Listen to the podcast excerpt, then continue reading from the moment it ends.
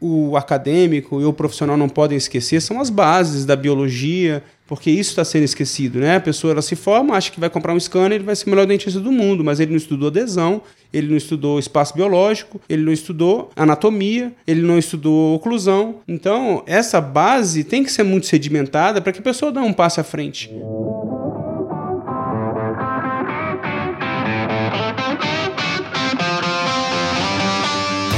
Sou Odonto, o podcast para quem vive a odontologia de corpo e alma. Um projeto do Caminho Criativo, apresentado por Gustavo Rivera e Tiago Menegazzi.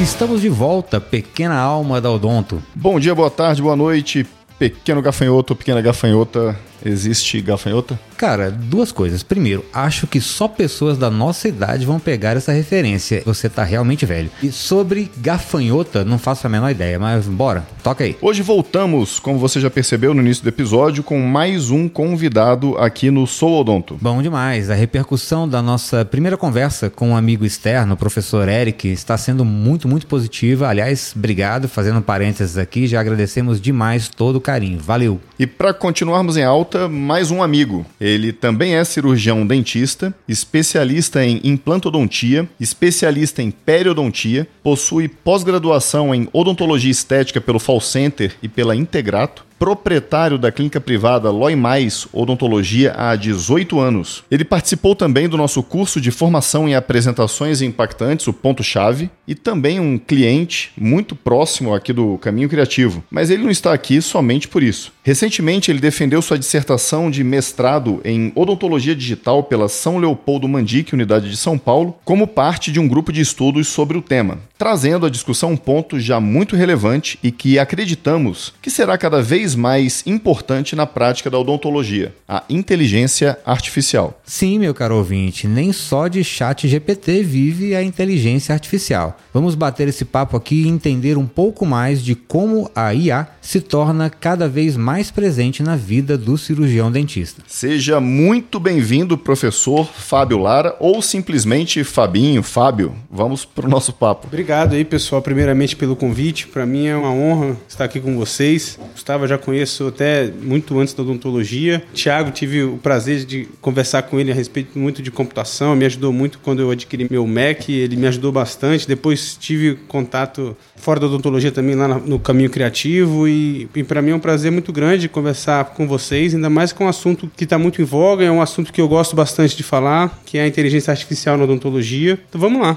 Beleza, mas antes de começar a nossa conversa, vamos àquele disclaimer importante. O Sou Odonto se trata de um podcast de opinião. Ah, não concordo com o que vocês falaram aí. Ótimo, bora trocar uma ideia, sem mimimi. Não temos nenhuma intenção de encerrarmos qualquer assunto ou lacrarmos nada por aqui, tá falado?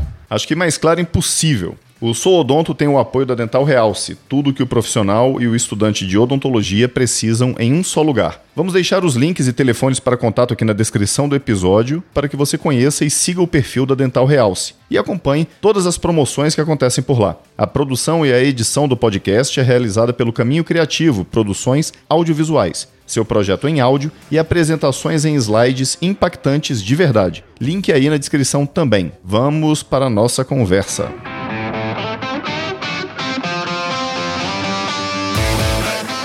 Para começar, Fábio, vamos do começo mesmo. O que despertou em você o interesse em estudar as aplicações da inteligência artificial na odontologia? Bem, eu já vinha, antes de entrar no mestrado, pesquisando alguma coisa sobre inteligência artificial na área de saúde. Eu tinha visto uma matéria muito interessante como a China está lidando com a escassez de médicos em algumas áreas, utilizando a inteligência artificial. E entrei para o mestrado, a primeira turma de, de mestrado em odontologia digital no Brasil. E uma das linhas de pesquisa desse mestrado era a utilização da inteligência artificial na odontologia. Então, ali no início do curso, a gente reuniu a turma e precisávamos escolher qual a linha de pesquisa que nós iríamos seguir, por ser um mestrado de odontologia digital, muitos colegas queriam falar sobre comparação de scanners, comparação de cirurgia guiada, cirurgia sem ser guiada, enfim, vi que muitas pessoas estavam muito focadas nisso, mas que já é um assunto também que já é muito debatido, e eu vi ali uma oportunidade de estudar esse assunto, né, a inteligência artificial, encarei esse, esse desafio, eu me lembro até no dia que eu falei, todo mundo falou, pô, cara, inteligência inteligência artificial, estava todo mundo falando outra coisa e eu fui para um outro caminho. Engraçado que depois disso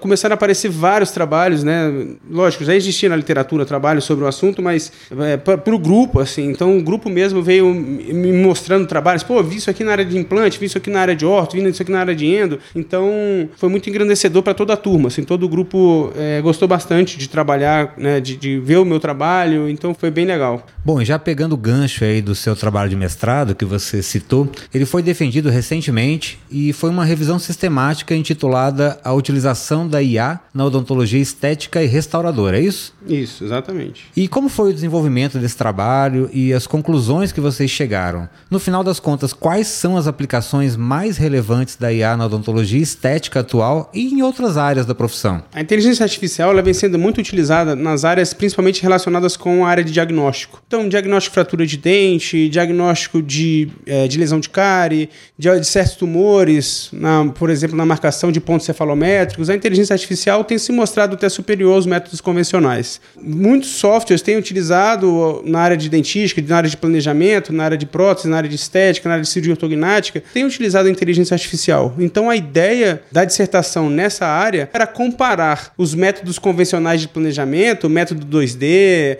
é, o DSD ou o enceramento convencional, aos métodos de planejamento é, digitais que utilizassem inteligência artificial. Então, foi bem ligado ao planejamento mais do que a execução de fato do a trabalho. A ideia inicial, quando a gente determinou ali a questão pico do trabalho, onde que você determina a população, a intervenção, a comparação e o desfecho, a nossa ideia inicial era essa. No final, a gente não conseguiu ter essa comparação, até porque uma revisão sistemática você não tem como ir guiando o seu, o, o seu, estudo, né? Ele vai acontecendo e chega um certo momento que pode ser que você encontre um resultado que você estava buscando ou não. Então, no final eu tive até que inclusive incluir outras especialidades, porque a, a ideia inicial era dentística, estética e restauradora, e depois a gente colocou odontologia estética e ou restauradora. Então, incluímos ortodontia, a cirurgia ortognática, nós excluímos os estudos relacionados na área de diagnóstico, mas incluímos outras áreas também. Então, odontologia forense, endodontia. E assim, o, o, trabalho foi bem legal. A gente teve uma a busca inicial, ela resultou no, em 2.380 artigos.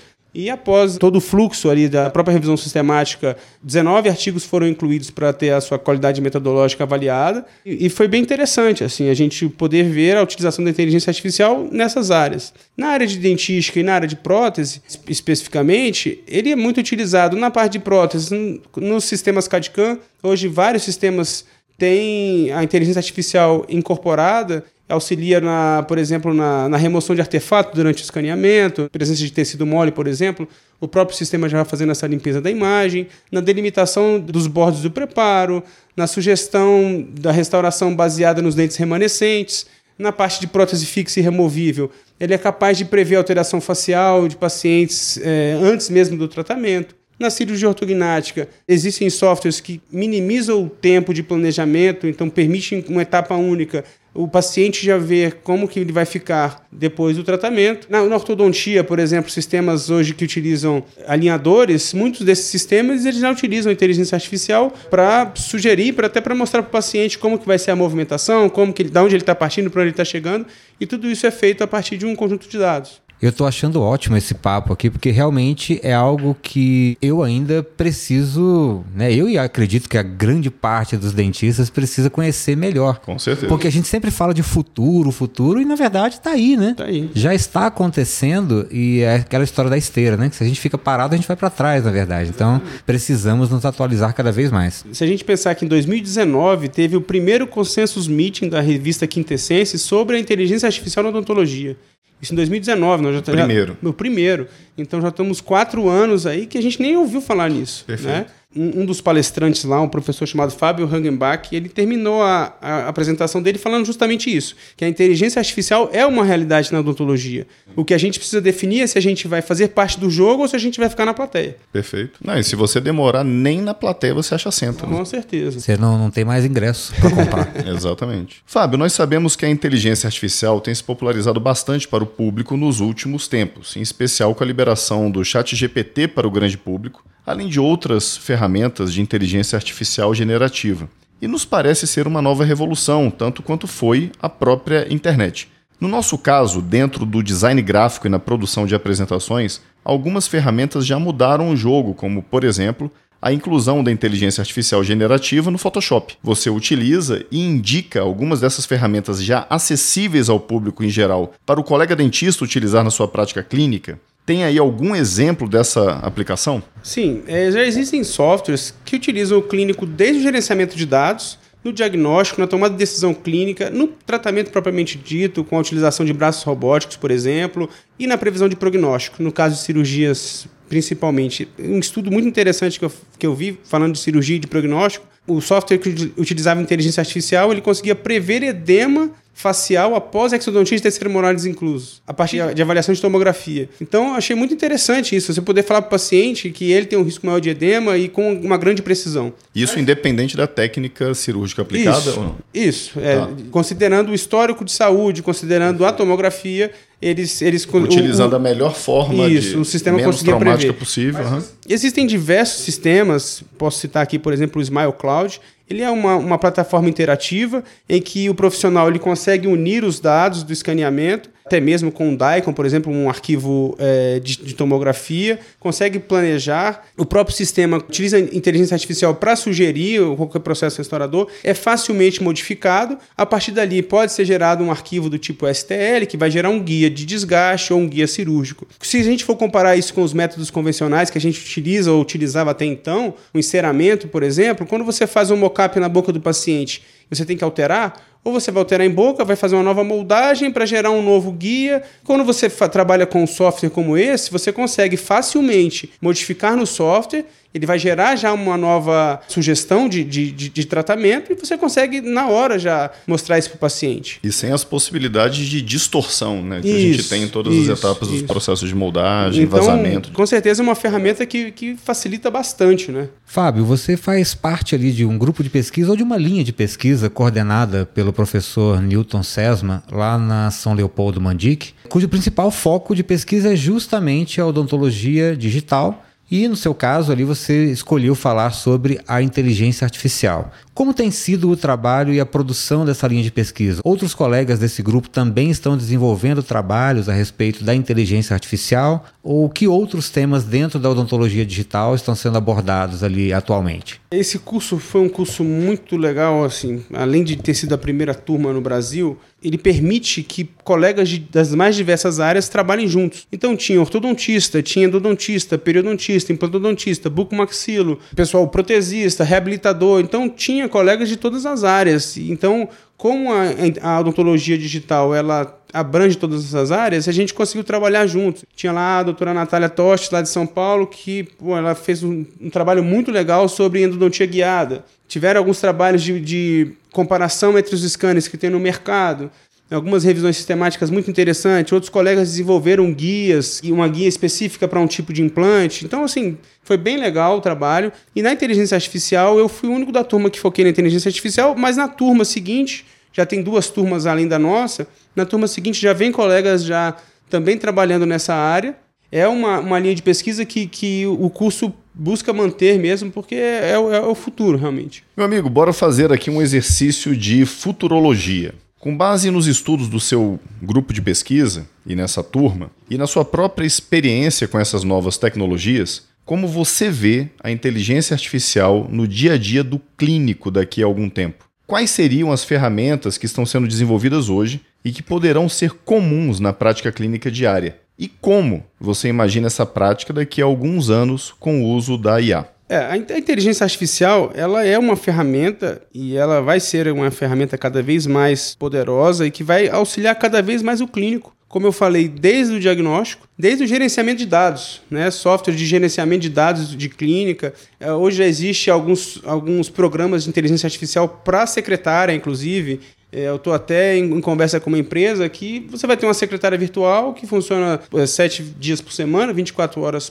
por dia. Então, quando o, o paciente tiver qualquer interação pelas mídias sociais, por exemplo, a, secretária já vai conversar, já tem acesso à agenda, já consegue fazer a marcação, independente do horário, independente do dia. Então, acho que isso também é uma ferramenta muito legal. Então, vai ajudar desde a, do trabalho da secretária, no gerenciamento dos dados dos pacientes, vai ajudar é, na questão do diagnóstico, como eu já falei na parte de diagnóstico de fratura. A radiologia tem se beneficiado bastante dessa ferramenta, né? Até porque não é incomum termos laudos muito fracos do ponto de vista de desenvolvimento das suspeitas diagnósticas, né? É, um dos fatores que tem encorajado a utilização da inteligência artificial é que ela supera é, o aspecto subjetivo do diagnóstico. Porque às vezes o, o, o colega está cansado, teve um dia estressante, e ele vai chegar ali, talvez ele não vai dar um laudo né? Isso serve para o médico clínico também. É, fora a questão de banco de dados mesmo, né? A quantidade de informações armazenadas e que são acessadas por uma inteligência artificial é infinitamente maior do que qualquer médico dentista no mundo. Sim, né? e ela tem a capacidade de aprender com os próprios erros, né? a partir de um conjunto de dados. Eu até falo que uma analogia que a gente faz do machine learning, por exemplo, que é um dos grupos da inteligência artificial, que tem por objetivo treinar as máquinas a partir de um conjunto de dados sem intervenção humana, é como se a gente fosse ensinar uma criança a andar de bicicleta. Você não precisa falar para a criança qual é a angulação do corpo, qual é a força que ele vai colocar no pedal. Você fala para ela, olha, olha para frente e pedala. Ela vai cair algumas vezes até que ela vai aprender com os próprios erros. E o machine learning, os algoritmos de machine learning são dessa forma. Eles têm um conjunto de dados, mas eles conseguem ir aprendendo, você consegue ir alimentando, então eles conseguem é, avaliar uma imagem, ela já, ele já sabe, bateu a imagem, ele já sabe que aquilo é uma imagem de ele já sabe que aquilo é uma imagem de fratura, supera aquela questão subjetiva e, do mesmo tempo que reduz custo, elimina tarefas de rotina. Né? Porque a rotina realmente para o radiologista também é muito cansativa, para o clínico, né? E fica ali o dia inteiro, talvez um médico clínico, por exemplo, que ele só ele se limita a receber ali um, uma demanda, uma queixa do, do paciente ele determina um plano de tratamento, ele tem uma chance muito maior de ter um erro do que uma máquina. Talvez que, que o paciente possa interagir com a máquina, que já tenha várias enfermidades cadastradas, é, a máquina talvez consiga ter uma, um índice de acerto de diagnóstico até maior do que o clínico. É isso que está sendo utilizado na China, né? Então, existem as clínicas lá que chama Piangu Doctor, que são clínicas de minuto. É umas cabines em que também funciona sete dias por semana, 24 horas por dia, tem acho que duas mil enfermidades cadastradas. O paciente interage com a máquina, a máquina dá o diagnóstico, ele ali mesmo já compra a medicação. Lógico que precisa ter uma discussão do ponto de vista ético quanto à utilização da inteligência artificial sem uma supervisão profissional. É, eu ia puxar exatamente esse ponto, porque, claro, que os benefícios são maravilhosos, isso não se discute, né, ou até se discute, mas realmente são maravilhosos. Agora, do ponto de vista, pensando pelo outro lado, fazendo o advogado do diabo aqui, né? Mas pensando pelo lado, por exemplo, de ética, como você já comentou, talvez seja um problema, né? Tô, sei lá, tentando imaginar situações aqui em que isso pode ser problemático também do ponto de vista social, trabalhista, isso eventualmente poderia ser algum tipo de problema. Esse tipo de discussão acontece também, aconteceu no mestrado, dentro do grupo? Essa questão das profissões, os entusiastas da inteligência artificial, eles defendem que no futuro próximo, as profissões que vão sobreviver são as, sobre, as profissões ou muito científicas ou muito artísticas. As profissões muito burocráticas, talvez até um advogado, que ele também se restringe no trabalho dele, receber uma demanda e fazer uma petição, muitas vezes a máquina já vai poder substituí-lo. Tem que haver essa discussão. A questão da ética, a questão da gente conseguir definir e conseguir entender o que, tá, o que a máquina está fazendo, porque já aconteceu no Google, por exemplo, eles têm laboratórios de inteligência artificial que eles começaram, a máquina começou a conversar com a outra e eles estavam observando aquilo. A partir de um momento, as máquinas desenvolveram uma linguagem própria e ninguém estava entendendo o que elas estavam se falando. É sério isso? Sim, e eles desligaram os computadores para sempre. É com, com receio do que isso poderia acontecer. Rapaz, não brinca não. Sabe? Então é uma coisa que tem que ser discutida, né? A máquina você tem que saber o que, que ele está fazendo, tem essa questão da, da, supervisão. Existem algumas limitações, a questão de dados, porque o algoritmo é desenvolvido para resolver um determinado problema. Cada novo problema é um novo algoritmo que vai ter um custo, tanto um custo financeiro, um custo ambiental. Para se ter ideia, para se desenvolver um algoritmo, calcula-se que gastos, é, que emita-se gás carbônico comparável a um voo Nova York, Califórnia e de volta. E além disso, a questão dos dados. Hoje existe uma busca muito grande por dados confiáveis. Nas empresas estão em busca de dados, porque o que se coloca no sistema é o que vai sair do sistema. Então, se você coloca uma informação errada, muito provavelmente você vai ter uma resposta errada. Né? Na informática existe uma impressão que é garbage in, garbage out. O, o que você coloca no sistema é o que vai sair. Então a, a, a busca é para que tenha realmente um banco de dados confiáveis para que você não tenha ruído na, na saída. É, né? assim, na Eu saída. acho que uma discussão também importante é a própria questão da privacidade desses dados. É algo que dá pelo menos uma dúzia de podcasts para a gente poder discutir isso, mas são pontos que precisam ser discutidos né, dentro da, do grande benefício que isso pode trazer, sem dúvida. O fato só de termos é, esses dados levantados, principalmente na prática clínica rotineira, isso vai facilitar muito até para você fazer a definição de público-alvo, ter uma noção de quais são os procedimentos que antes a gente fazia um levantamento quase que manual de quais os procedimentos mais rentáveis. Você trabalhar hoje em mídias sociais a partir de uma informação dada por uma inteligência artificial da prospecção dos atendimentos dentro do seu consultório ou clínica, fica muito mais fácil para você investir naquele segmento do que uma coisa de que eu acho que o forte do meu consultório clínico é aquilo quando na verdade não necessariamente é, uma vez que os dados alimentados serão avaliados pela máquina. É bem mais assertivo, né, nesse Sim. sentido. E também eu vejo um outro agora, né, aqui batendo esse papo, eu vejo um outro ponto interessante que é a própria é, autoanálise, né, tanto do profissional quanto do desempenho do próprio consultório, clínica, enfim. Então, com esses dados é possível se analisar o que está funcionando, o que, que não está funcionando, onde são as ca principais carências, sejam técnicas, administrativas, financeiras. Então, realmente é um, é um, uma prospecção aí de um universo muito interessante, né?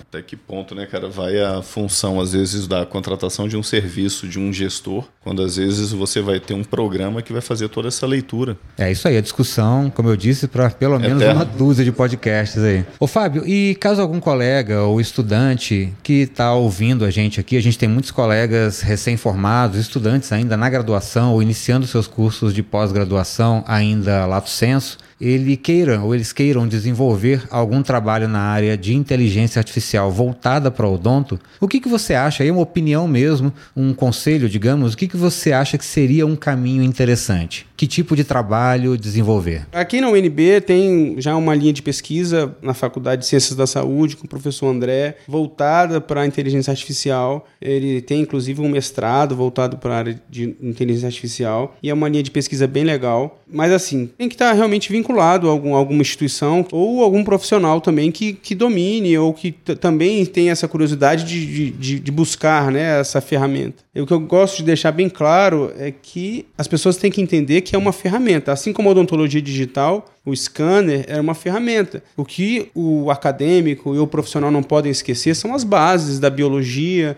porque isso está sendo esquecido, né? A pessoa ela se forma, acha que vai comprar um scanner, ele vai ser o melhor dentista do mundo, mas ele não estudou adesão, ele não estudou espaço biológico, ele não estudou anatomia, ele não estudou oclusão. Então, essa base tem que ser muito sedimentada para que a pessoa dê um passo à frente. Porque é muito comum, às vezes, a pessoa, ah, esse scanner não presta, porque eu fiz, soltou a minha peça, ou então a anatomia não ficou boa, a pessoa não ficou boa. Quando você vai ver, o problema está no preparo, o problema está lá na base. Então, isso que eu gosto muito de deixar claro, que é uma ferramenta, e que a odontologia vai mudar, isso vai melhorar bastante, mas que a base tem que estar tá muito bem sedimentada na cabeça do clínico e no, e, e no do acadêmico, enfim, que está vindo para o mercado de trabalho agora.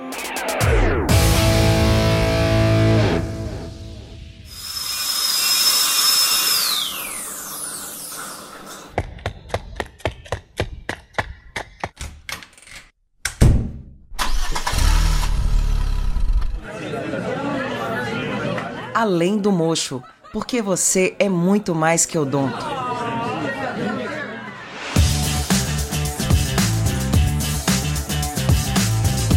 E bora para algumas indicações de coisas que estamos vendo, ouvindo e participando por aí fora do consultório.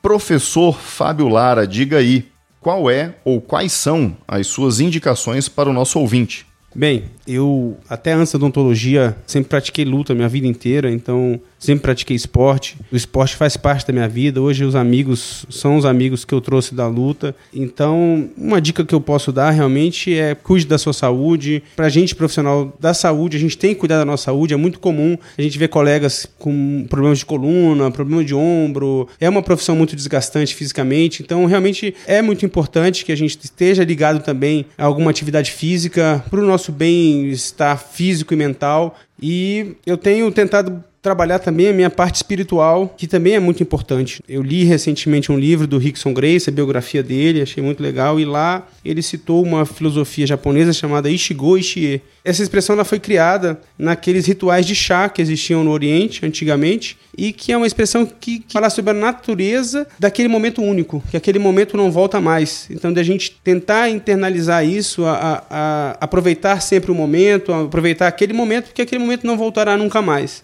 Então, seja com a família, seja com os nossos colaboradores de clínica, com os nossos pacientes. Isso tem me feito muito bem, assim, sabe? Eu mentalizar isso no meu dia de manhã, antes do meu trabalho, com os meus filhos. E, lógico, sempre orando também, agradecendo a Deus pela nossa vida, mas, enfim, independente da religião, acho que a gente tem que cuidar da nossa parte espiritual. E o livro do qual eu falei, ele chama-se Ishigo Ishie, a arte japonesa de transformar cada instante em um momento precioso. É, os autores são Francis Miralles e o Hector Garcia, dois autores espanhóis que pegaram essa expressão e traduziram ela para a nossa, nossa linguagem ocidental. E é um livro muito interessante, de leitura fácil, leitura rápida, e eu indico bastante. Todos os links dessas indicações serão colocados na descrição desse episódio. E eu vou agora com a minha indicação. Minha indicação é um livro chamado A Queda do Céu Palavras de um Xamã Yanomami, de Davi Kopenawa e Bruce Albert. É um livro bem interessante. Ele é uma reprodução das narrativas do Davi Kopenawa para esse Bruce Albert, então um antropólogo francês, e você começa a ter uma familiaridade muito grande com as rotinas e também todos os contos, crenças relacionadas à tribo Yanomami, da qual esse xamã faz parte é muito interessante para a gente começar a ter uma noção de uma constituição de mundo completamente diferente do nosso. E o Cortella já mencionou isso uma vez, né? A cada universo e cada mundo que você conhece, mais você fica tolerante à pessoa que pensa diferente de você. Então é uma leitura bem interessante, conhecimentos bem diferentes com relação à vivência dessa tribo Yanomami aí. E a sua indicação, Thiago? Na verdade, são duas indicações. Sempre duas, sempre duas indicações. Não, nem sempre. Terão, terão dias que eu farei três, quatro, mas são duas indicações essa semana. Uma delas é de uma série que ela já acabou, na verdade, há um ano ou dois anos, eu não vou saber ao certo, que é a série americana This Is Us. Não sei se vocês já ouviram falar, mas uma série muito, muito interessante. Aliás, do ponto de vista de produção, é de longe a série mais bem produzida que eu já vi. E também, se você é uma pessoa com pouco tempo né, de trabalho ou de ocupações, ela é uma série maravilhosa, tipo Grey's Anatomy. Tem milhares de temporadas e episódios longuíssimos. Mas eu ia comentar exatamente isso agora. São seis temporadas, cada temporada tem 24 episódios de uma hora. Então é enorme. Não é um pense em maratonar no final de semana que você não vai conseguir. Eu ia falar para minha esposa pra gente assistir, mas vou desistir. Porque essas temporadas não, aí estão comprometendo assista, meu casamento. mas assista em doses homeopáticas. Homeopático. Se você tiver 70 anos, você termina de assistir. Mas assista em doses homeopáticas, que realmente uh, tanto a produção é maravilhosa, mas especialmente o roteiro, que é incrível. É a história de uma família, digamos comum, uma família regular no, nos Estados Unidos, e que trata-se desde a formação desse núcleo familiar entre o casal e depois os filhos que nascem, todos os problemas e vitórias e delícias que vão acontecendo aí durante a vida. Para quem tem filhos aí é muito legal ver esse desenvolvimento e dá um certo desespero para falar a verdade em certos momentos, mas a série é muito boa, This Is Us, você encontra no Amazon Prime e a última temporada especificamente, ela estava pelo menos até o início do ano no Paramount, que é uma assinatura dentro do Amazon Prime. Como é que é a pronúncia do Paramount? Sempre com essa gracinha, né? Paramount. E no inglês britânico? Ah, vai tomar banho. E a segunda indicação, para ficar aí nos livros também, um livro que eu li há algum tempo e acho muito interessante. Inclusive, eu dei uma aula essa semana e indiquei para os alunos que estão entrando em clínica. O livro chama-se Cercado de Idiotas muito interessante a ideia. Claro que não são idiotas, mas tem toda uma história do porquê que o título né, é dessa maneira. É um livro do Thomas Erickson e ele fala basicamente dos quatro tipos de personalidades numa classificação maior é claro, né, genérica, mas que traz essas diferenças e semelhanças entre esses quatro tipos de personalidades e como um encara o outro. Então isso que eu achei mais interessante no livro A ideia é, e por isso que eu indiquei para os estudantes, a gente como profissional de saúde e que vai atender, lidar com pessoas, é muito importante que a gente tenha essa ideia de que tipo de paciente pode chegar para nós e eventualmente até um idiota, né? mas não necessariamente. Mas a ideia realmente é essa de conhecer um pouco mais a fundo das diferentes personalidades e como lidar com elas. Então, Cercado de Idiotas de Thomas Erickson. Missão cumprida? Eu acredito que sim, né? Você sempre tem essa pergunta. Ah, cara, é bom pro roteiro, para já iniciarmos aí a nossa despedida. Tá falando que é bom? Então tudo bem, missão cumprida. Que beleza, que entusiasmo, sempre a alegria de sempre. Cara, me lembrei do Bozo agora, o palhaço, só para deixar claro. E eu que tenho referência antiga, né? Paciência.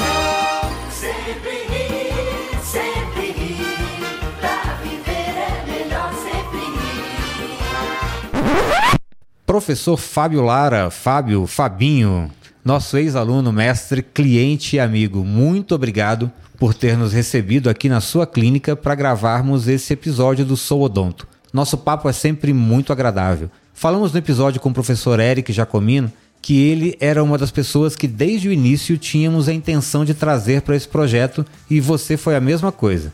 Meu amigo, o microfone é seu, deixa aí seu recado final, seu conselho, seus contatos, seu pix, sei lá, fica à vontade. Primeiramente, agradecer a vocês pelo convite. Como eu falei no início, é uma honra conversar com vocês. Vocês são referências na odontologia, pô, me ajudaram muito nessa parte de de desenvolvimento de, de aulas. Fiz o curso de vocês lá do Caminho Criativo, adorei, indico muito para todo mundo. E para mim é um, um orgulho muito grande e a gente bater esse papo. É sempre muito agradável encontrar vocês. Ainda mais falar de um assunto que eu, que eu gosto bastante, que eu tenho estudado bastante, que é a inteligência artificial na odontologia. Estou até em, em busca aí de um doutorado, quem sabe, da gente trabalhar mais ainda, ter mais tempo para trabalhar, né? O mestrado é, é bem corrido, então a gente às vezes não consegue desenvolver tudo que a gente gostaria. O nosso trabalho lá no mestrado foi, foi muito legal. Está em fase já de publicação em uma revista de, de alto impacto. Estou muito feliz com, com toda essa fase. E a dica que eu dou realmente para quem está escutando é que fique por dentro dessas ferramentas, né, que elas realmente elas vieram para nos, nos auxiliar e é uma realidade. Né? Existe muito esse discurso aí, essa discussão, se ah, eu não vou comprar scanner, ah, não vou para odontologia digital porque eu já moldo muito bem, ah, eu não vou fazer isso porque já. Então, assim, são paradigmas que têm que ser quebrados para que você consiga ter uma qualidade melhor de vida, uma qualidade melhor de trabalho. Por exemplo, eu tive uma paciente na Austrália que me ligou e falou que queria fazer uns laminados com você, mas eu vou passar cinco dias no Brasil.